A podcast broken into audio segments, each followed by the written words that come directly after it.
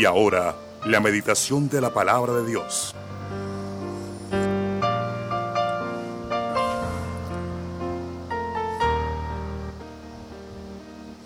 Bueno, eh, en esta mañana eh, tenemos un tema aquí, como todos los temas que son especiales. Y este pues también es especial. Todo lo de Dios es muy especial. Gracias a Dios porque en Dios no hay presa mala.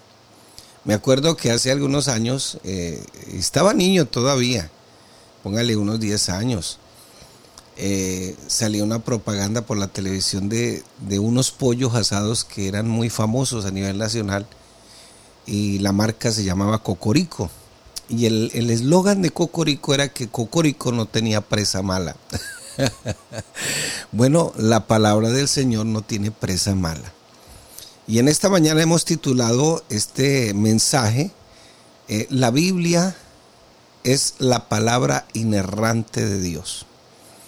Bueno, esa palabra o ese significado de inerrante significa que no tiene errores, aunque la gente quiera buscárselos.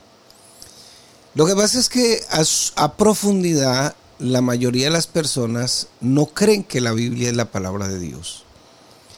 De hecho, yo hice un curso con un hombre que es muy preparado, muy ilustrado académicamente. Él en algún tiempo fue pastor en algún tiempo fue predicador. Eh, estudió, se avanzó más, eh, se volvió especialista en hebreo y en griego. Eh, estudió eso de arqueología, buscar cosas.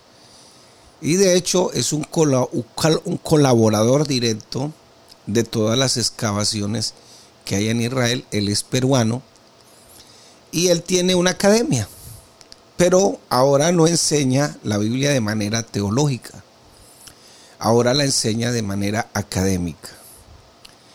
Y la mayoría de personas, incluso pastores de nuestra iglesia, que han estudiado con él, terminan yéndose de la iglesia y terminan apoyando lo que en la historia se conoce como la teología liberal. ¿Y, qué es la teología liberal? De pronto usted pensará que liberal viene de ser muy libre, liberalismo. No, en este caso, la teología liberal es la que abarca la razón.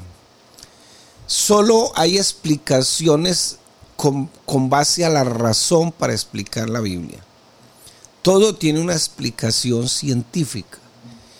¿Por qué surgió la teología liberal? Porque los hijos de los creyentes no en Colombia, porque en Colombia el Evangelio aquí se empezó a predicar realmente en 1937, cuando llegó el hermano Larsen. La Primera Guerra Mundial fue un poco antes.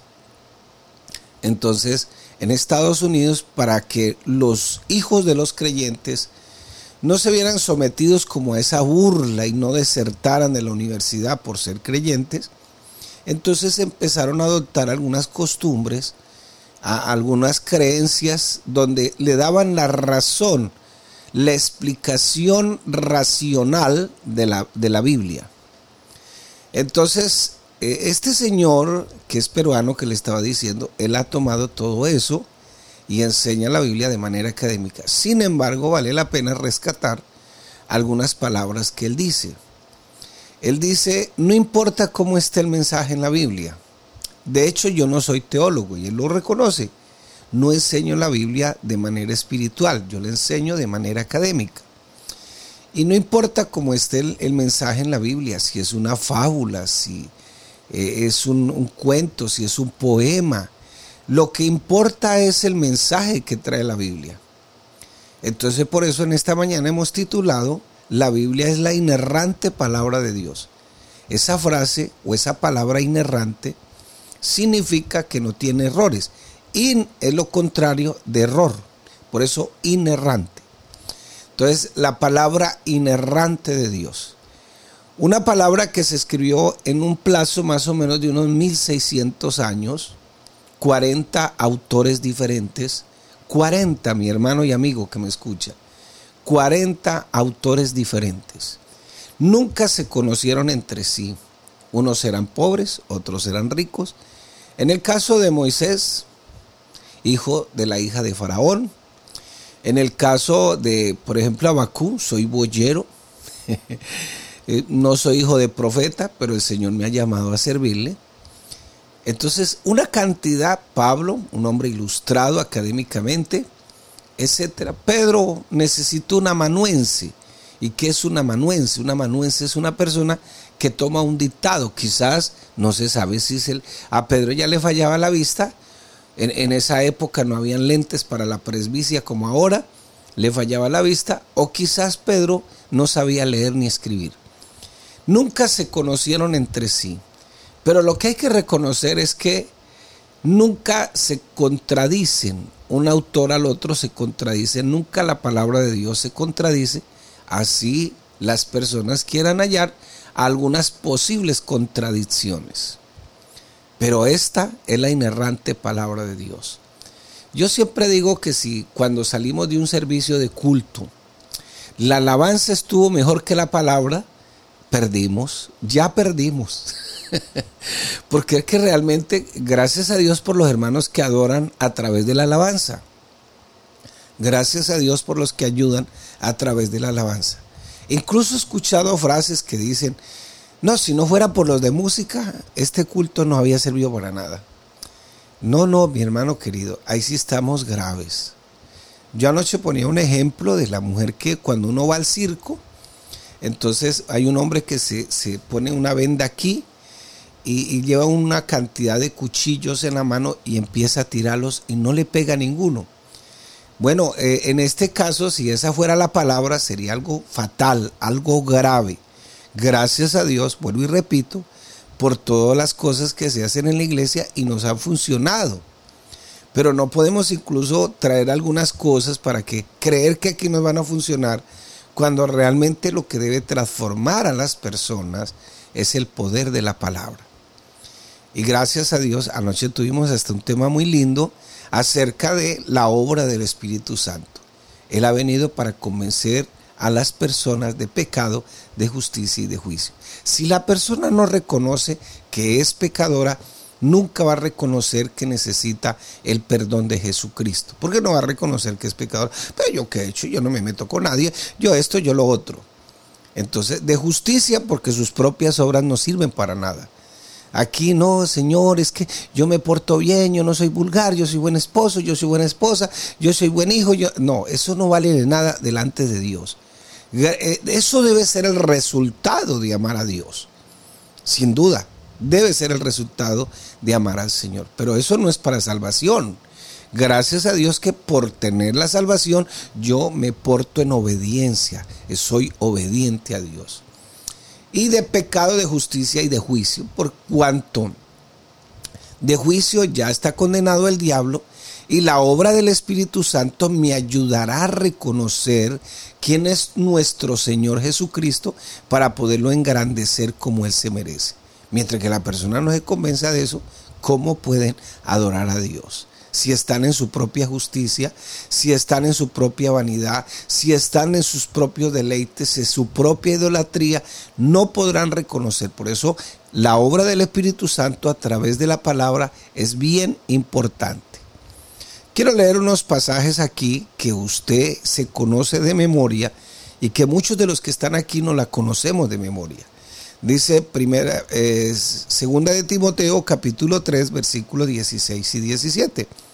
Toda la escritura es inspirada por Dios y útil para enseñar, primer paso, para redarguir, o sea, se mete hasta lo más íntimo, nos hace crear una conciencia, para corregir y para instruir en justicia. ¿Y qué significa eso de instruir en justicia? O sea, para que yo sea equilibrado, en otras palabras. Si yo le digo a una persona no sea vulgar es porque yo no soy vulgar, entonces estoy aplicando el equilibrio en la justicia. Por favor, arrepiéntase. ¿Qué quiere decir? Yo ya me arrepentí, le puedo decir al otro que se arrepienta. Eso es ser equilibrado, ser justo con lo que digo, con lo que hago, mis actuaciones. Toda la escritura es inspirada por Dios, útil para redarguir, para enseñar, para redarguir, para corregir y para instruir en justicia, a fin ¿Cuál es el propósito? De que el hombre de Dios, claro, esto es un genérico, la palabra hombre para referirse a la humanidad, a fin de que el hombre de Dios sea perfecto. Tu mujer, tu adolescente, tu joven, tu hombre sea perfecto, eh, enteramente preparado para toda buena obra, que eso es lo que Dios quiere y con la palabra y a través de la palabra. Sin la palabra, el Señor mismo les dijo, vea, eh, ¿se acuerdan que hace un tiempo salió una propaganda en la televisión donde salió un hombre trotando, una mujer trotando, y, ella preguntaba, ¿usted me reconoce? ¿Usted me reconoce? Y entonces eh, eh, lo reconocían porque tenía su tarjeta American Express. 5 mil dólares para gastar en el exterior, 10 mil dólares para gastar en el exterior. ¿Usted me reconoce? Bueno, el Señor cuando, si tú lees allá Lucas capítulo 24, el Señor cuando estaba hablando con sus discípulos, le dijo, vea, de mí dan testimonio la ley, los salmos y los profetas. O sea, ¿usted me reconoce? el Señor tiene una tarjeta de presentación muchísimo mejor que cualquier otra tarjeta American Express. Entonces, de mí dan testimonio la ley, los salmos y los profetas. También dijo el Señor, vea, escudriñen las escrituras porque en ellas están la salvación y la vida eterna. Ahí no hay otra. El Señor cuando iba camino de Maús se encontró con dos personajes. No, esto se acabó, se murió el, el famoso Mesías que había sido prometida, prometido se murió. Aquí no hay nada que hacer, recojamos maletas y vámonos. Eh, están como los del maletincito cuando le llegan a uno con primera de Corintios 15, 19. Si en esta vida solamente esperamos en Cristo, somos los más dignos de lástima de todos los hombres. Claro, no le leen si nueve pasajes nomás.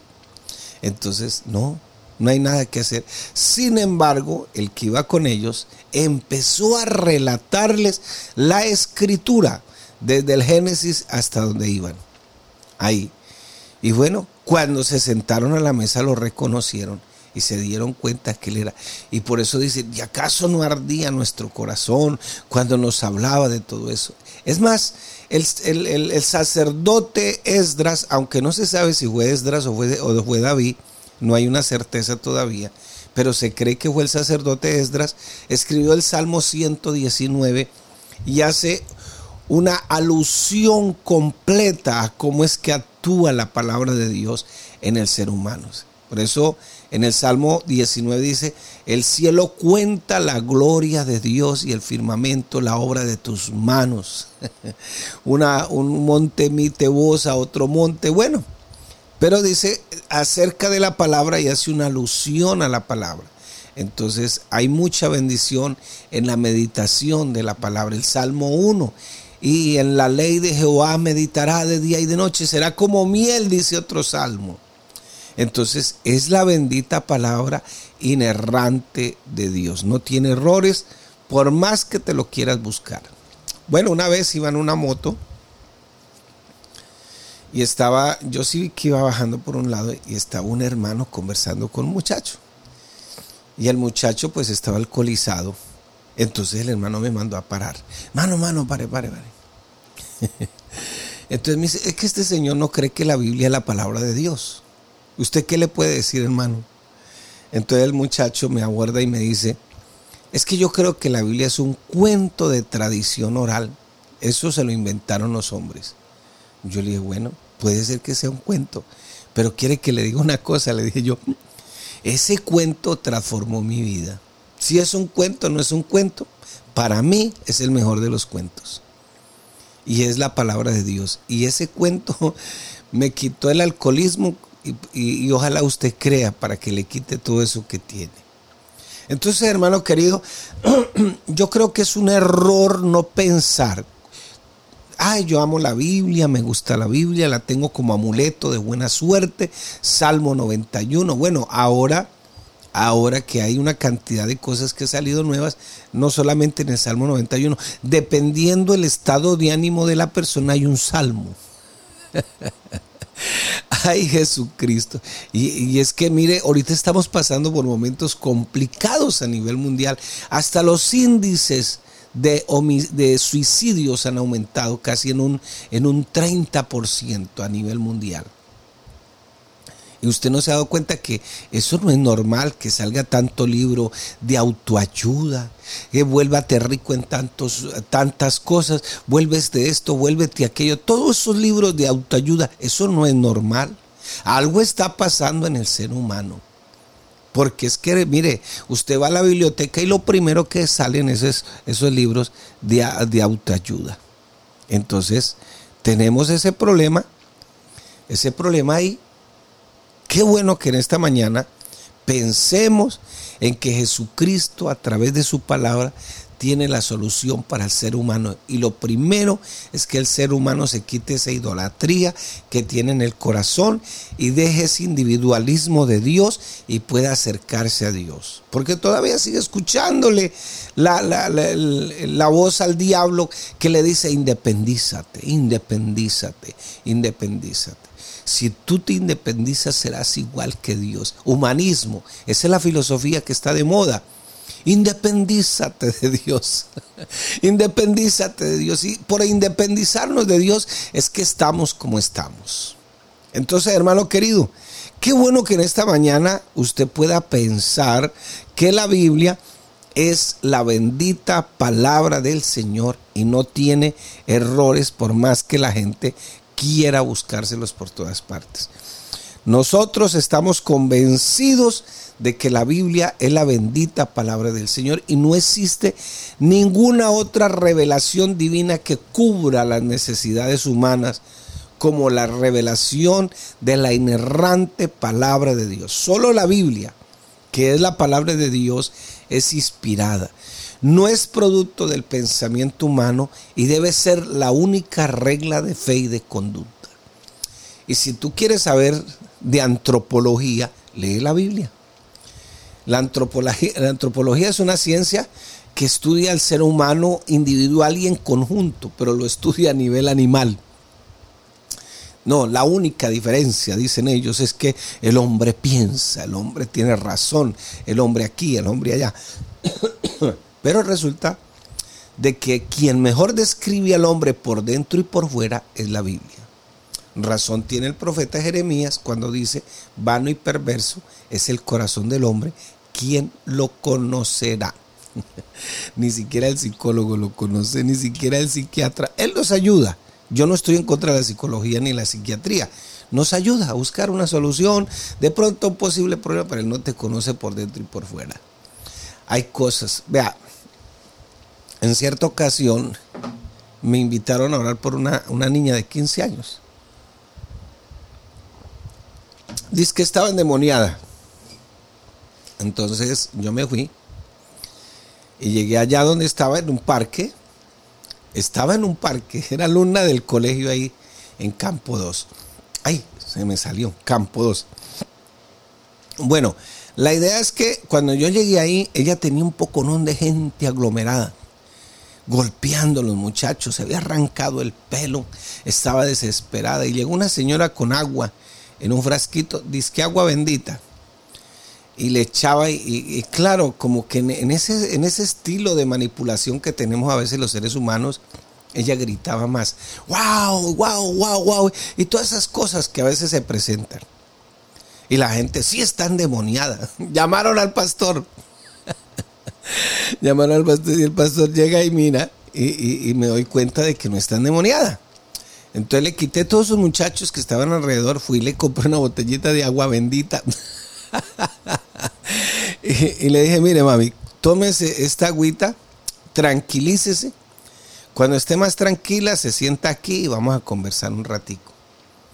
Y sí, de hecho se tranquilizó, la dejaron en paz y, ese calor a como a las 11 de la mañana que estaba haciendo allá en, ese municipio, en ese corregimiento. Una cosa impresionante. Se tranquilizó, se sentó y nos empezamos a conversar. Mire, una cantidad de problemas que esa niña a los 15 años tenía que no era capaz ni sabía por dónde salir. Y así está el ser humano.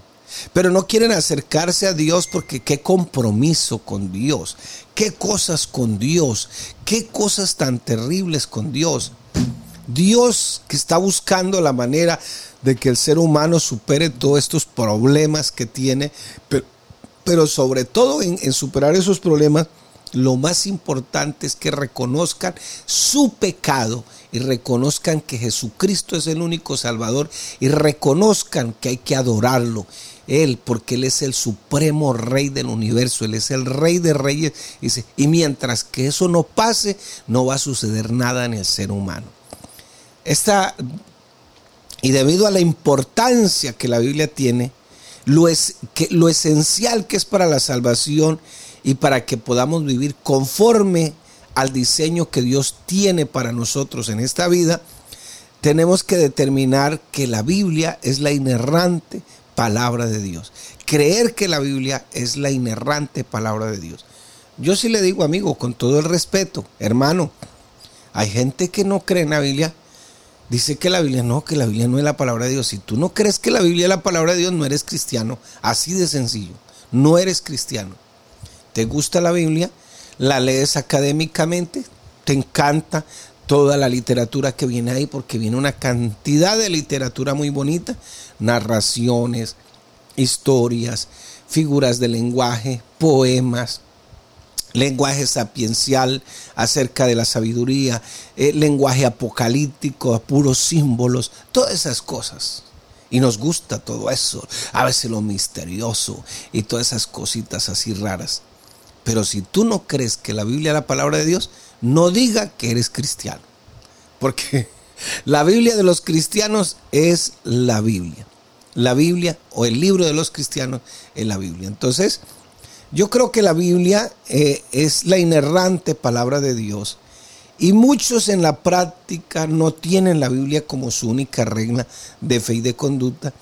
Y aunque la leen regularmente, Muchos no le dan la importancia ni la usan o la quieren usar a su manera y no como es, que es la revelación de la salvación, es el manual de vida y la sobrevivencia en las circunstancias más difíciles y en la toma de decisiones. Entonces, ¿usted cree que Dios nos dejó a tientas? Ay, sí, mira a ver cómo hace, busque un bordón y salga adelante. no, la Biblia, dice la misma Biblia, lámpara es a mis pies tu palabra. ¿Necesitas respuestas para tu vida? Está la Biblia. ¿Necesitas tomar decisiones importantes? Ahí está la Biblia. ¿Necesitas saber dónde estás ubicado? Ahí está la Biblia. ¿Quieres saber para dónde vas? Ahí está la Biblia. ¿Quieres manejar bien tu relación de pareja? Ahí está el consejo de Dios en la Biblia. ¿Quieres practicar tu sexualidad como enseña la Biblia? como enseña Dios, ahí está la Biblia. ¿Quieres manejar tu economía como enseña Dios? Ahí está la Biblia. ¿Quieres disciplinar a tus hijos como Dios lo manda? Ahí está la Biblia. ¿Quieres manejar tu matrimonio y tener un matrimonio saludable? Ahí está la Biblia. ¿Qué más quieres? ¿Qué más queremos? Ahí tenemos todo. Todo cristiano genuino debe creer lo siguiente, que siempre mantendrá en mente la Biblia que es la palabra de Dios. El libro de Dios, palabra realmente revelada por Dios. El mismo Señor Jesús en su condición de hombre oraba y él decía en su oración, yo les he dado tu palabra, santifícalos en tu verdad, tu palabra es verdad. Oiga, qué hermoso, ¿no? Me acuerdo que otra vez me pidieron que orara por una muchacha, 15 años, me buscaron a las 12 de la noche cuando eso éramos pastores en, Campo 2. Pero vinimos aquí a Cúcuta y estábamos en el contento. Y, eh, llegó una señora, Mari, Mari, e, era amiga, es amiga de mi esposa. Entonces, sí, ¿qué quiere? ¿Qué quiere? Le dijo ella. No, es que imagínense que mi hijo tiene una novia de 15 años. Como a las 7 de la noche la mandamos a la tienda y cuando llegó casi tumba la puerta y casi lo mata a él y no hemos podido. Le pedimos al religioso que fuera, no quiso ir y me acordé que yo la había visto a usted por aquí, que su esposo es pastor, entonces vinimos a buscarlos para que nos haga el favor, si puede él ir a orar. Y nos fuimos como a las 12 de la noche. Oiga, este demonio nos tuvo hasta las 4 de la mañana. Era un demonio. La chica se endemonió. De demonio de esos furiosos me amenazó que me iba a matar, me amenazó, bueno, una cantidad de cosas. Y se burlaba de nosotros. Ya como a la, casi a las cuatro yo estaba agotado. Yo estaba agotado sinceramente y empecé a dudar de mi fe. bueno, eso me pasa a mí nomás, ¿no? Y me arrodillé y le dije, Señor, ¿y aquí qué pasa? ¿Qué pasa con todo esto? Señor, he orado, he hecho lo que usted manda en su palabra y este demonio no quiere salir. Dígame qué hacer, Señor. Y el Señor me dijo, vaya, léale la Biblia. Y fue y saqué mi Biblia y empecé a leer la palabra de Dios donde dice que Él derrotó a los demonios, la ley que era nuestro ayo la clavó en la cruz y derrotó a los demonios exhibiéndolos públicamente. ¡Oh, qué palabra! Y voy se lo leo y le recuerdo lo que el Señor hizo en la cruz del Calvario y el demonio de güey. Salió de esa muchacha, volvió a su normalidad, quedó tranquila.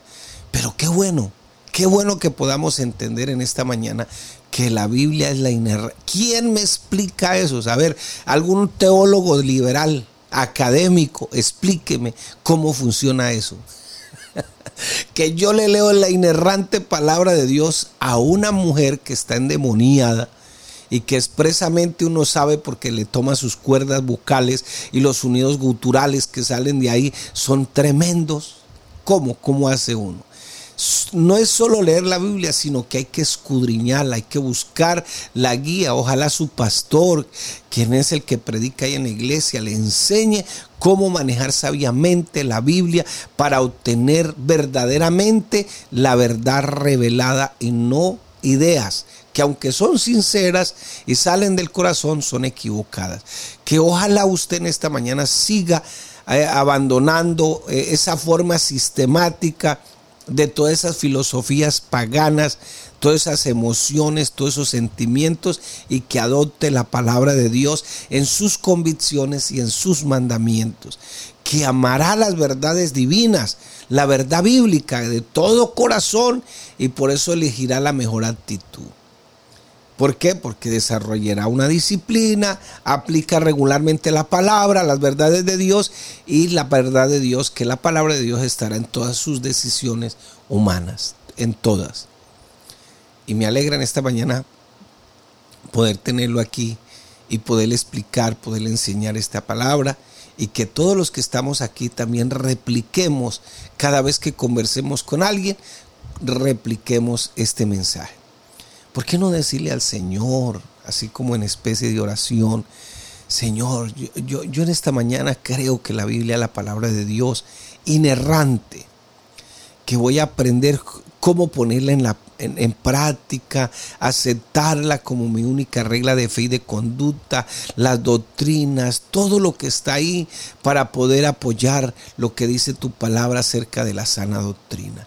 ¿Por qué no decirle, Señor, ayúdanos a discernir, danos entendimiento, danos inteligencia, danos comprensión de tu palabra y que sea Dios obrando por medio de su palabra en los corazones de los que estamos aquí en este día.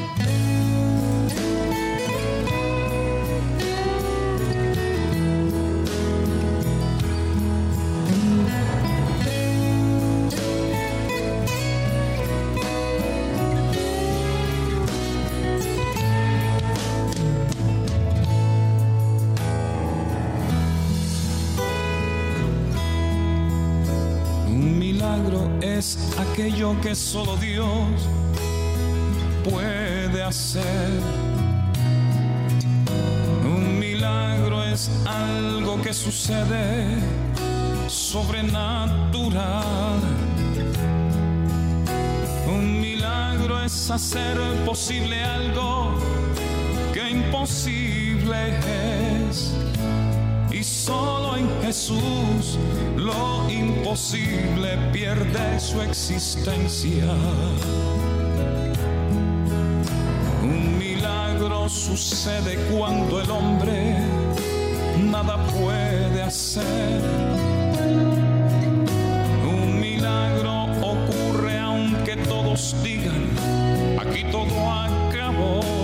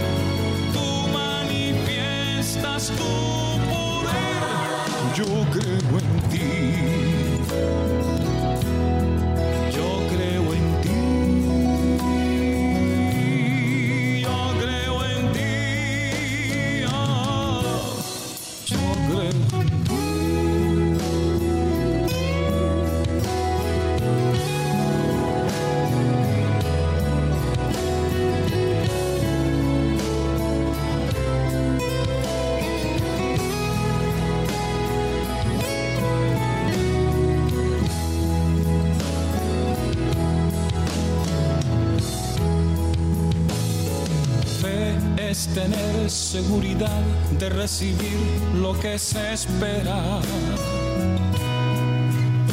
Es estar convencido de algo que existe aun cuando no se puede ver. A Dios no es posible agradar sin fe en el corazón, porque para acercarse a Él solo hay que creer. Por la fe Abraham creyó a Dios y por justicia contado le fue. Por la fe Moisés se sostuvo como viendo al que invisible es. Por la fe Israel cruzó el mar rojo como por tierra seca.